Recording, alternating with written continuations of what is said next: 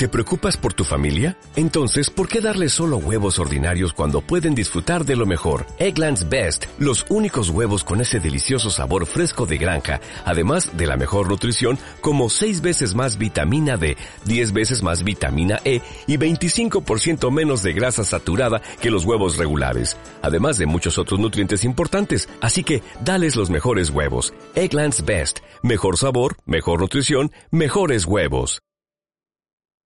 Ondas Albú, la radio del Centro Cultural de España, Juan de Salazar, presenta Asunción Minimalista.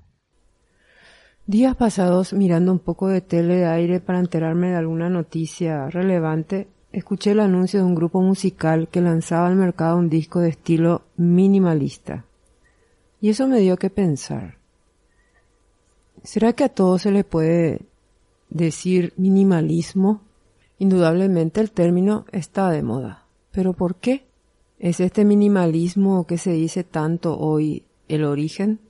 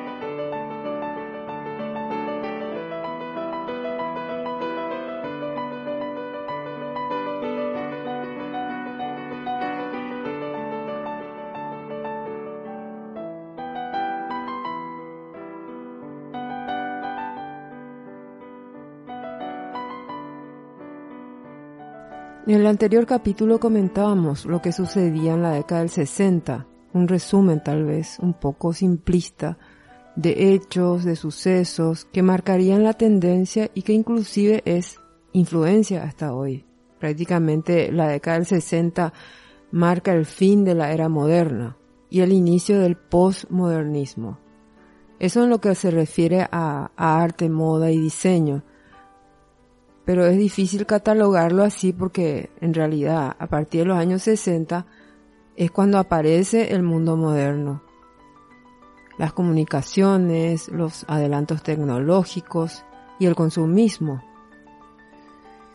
Entra en juego un nuevo elemento que es el concepto de la moda, coincidente con la rapidez de las comunicaciones, o sea, uno podía marcar una tendencia porque era visto por millones de personas y como respuesta la inmediatez. Aquí en Paraguay, por ejemplo, Canal 9 inicia su transmisión en el año 1965. Un poco más adelante, Canal 13 en el año 1981. Esa transmisión la recuerdo porque en mi casa se compró la televisión blanco y negro de la marca Telefunken. Una marca registrada del poder alemán. Todavía algunas cosas llevan la marca Telefunken. Y hoy en día cuando leemos en alguna página de internet cosas como conozca a los famosos que son minimalistas y vemos que van al supermercado en vez de mandar a alguno de sus sirvientes, o usan ropa de segunda, o se visten de manera ambigua, o un famoso tenista que usa un short de, la de una marca deportiva de diseño minimalista, es decir, ligero, cómodo y sencillo, que le permite libertad de movimientos. En la actualidad basta con abrir los buscadores de casas en Asunción y se ven las propuestas de diseño minimalista. Pero, ¿todo lo que es simple y sencillo es minimalista? ¿Concibieron los artistas y el arte en general que el minimalismo debía reducirse a lo simple, simple y fácil de entender y de hacer? Es decir, muchas empresas con este concepto de minimalismo les viene muy bien, pocos materiales, poca costura, texturas simples, bajo costo, mano de obra barata, poco especializada, bajos sueldos. ¿Es conveniente para el siglo XXI ser minimalista? Escuchemos la obra Vexations,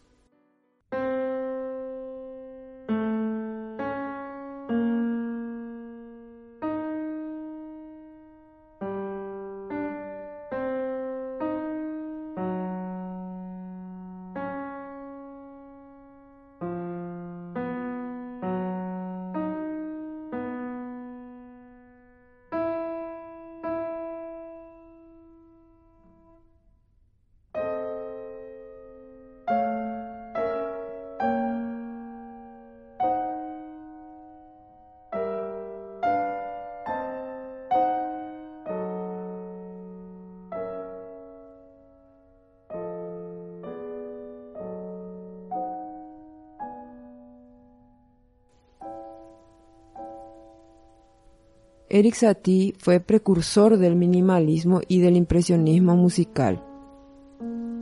Esta obra sencilla y corta, de tan solo 18 notas, fue compuesta en 1893, pero nunca fue publicada y probablemente jamás interpretada por el autor. Fue estrenada por primera vez en el año 1963 por el músico John Cage y tiene una indicación expresa del autor, y es que debe ser tocada en forma lenta, 840 veces. En dicho estreno, 10 pianistas ejecutaron la obra, que así duró 18 horas y 40 minutos. Si buscas en YouTube la canción Vexations de Eric Satie, vas a ver que dura 3.38 minutos. Esa es la versión simple o corta.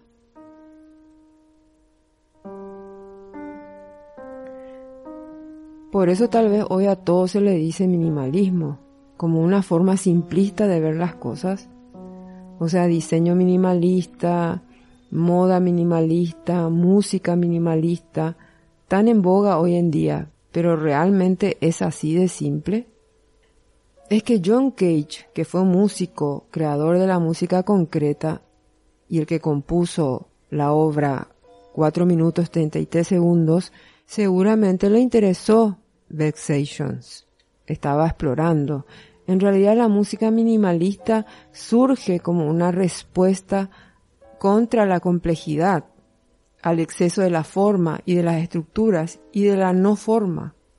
Recordemos que a principios del siglo XX estaba presente el dodecafonismo, la música serial, compleja e inquietante y como dijo Stockhausen, inescuchable. Como anécdota personal, recuerdo cuando tenía 15, 16 años con mi hermana Cristina, estudiábamos en la Escuela Municipal de Canto y teníamos coro con el profesor Pedro Pablo Vera Ayala, Pilún. Recuerdo el repertorio coral de la Escuela Municipal de Canto, por supuesto los clásicos, Mozart, Beethoven, Palestrina, Händel, y también a nivel nacional eh, cantábamos la música para coro y orquesta del maestro Florentín Jiménez, por ejemplo.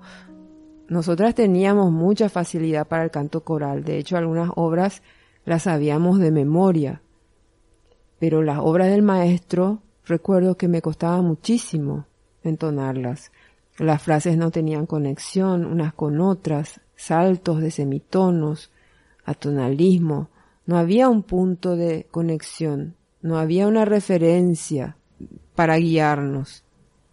Por eso los compositores minimalistas, en respuesta a esa música de vanguardia, quisieron volver a lo simple, un motivo que se repetía, una melodía simple, eh, estuvieron influenciados por la música zen, tranquila, relajada, en respuesta a, a lo bizarro, a lo inescuchable, porque era demasiado complejo, demasiado mental.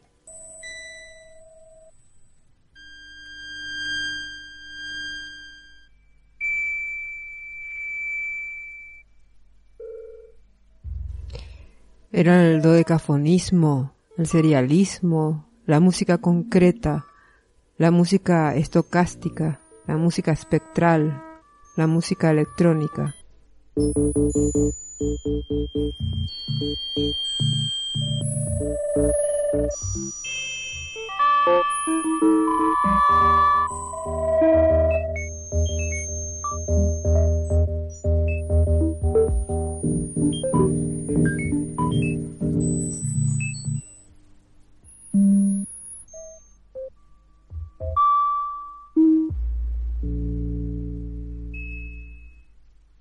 Y surgieron los exponentes de la música minimalista, Arvo Part, Philip Glass, La Montellán.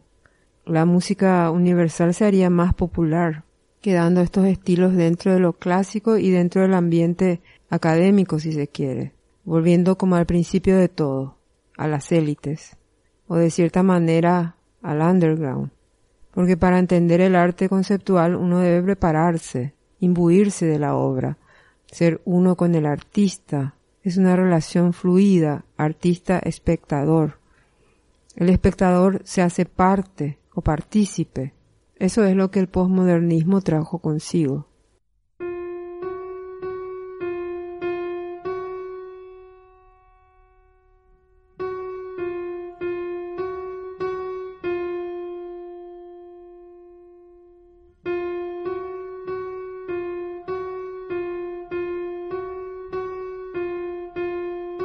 Asunción, la madre, la que cobija, la que da sin esperar nada cambio, decíamos al principio. En el siglo XX Paraguay era más asuncéntrica que nunca. ¿Alguna vez va a ocurrir lo contrario? Predominaba en el paisaje asunceno la arquitectura neocolonial, el Art Nouveau, el Art Deco, un impas con la guerra del Chaco. Y luego Asunción se hace moderna. Edificios en altura, el cemento, el acero, el hormigón. Vallemí y Taipú en la década de los 70 y 80. Y la escuela arquitectónica brasileña, la nueva burguesía asuncena. El arte posmoderno de los años 50 empieza tímidamente. La vanguardia, las artes plásticas, la literatura. Y luego, con la dictadura, el éxodo. ¿Sería el principio del declive en Asunción? Es decir, ¿se está perdiendo el asuncentrismo? Y si eso se perdió, ¿dónde estamos hoy?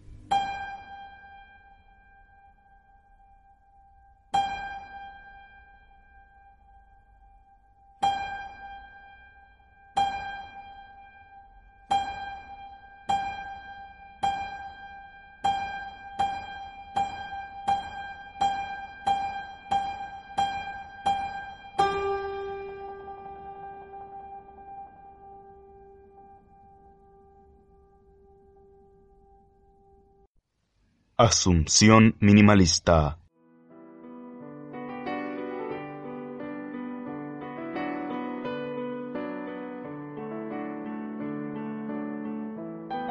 Hemos llegado al final de este viaje exploratorio de la corriente minimalista, desde el universo asunceno posmoderno.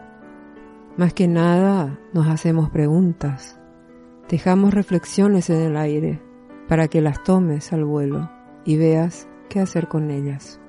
Agradeciendo a Onda Salbú y el Centro Cultural de España Juan de Salazar. Y a ustedes, estimada audiencia, hasta la próxima. Chao.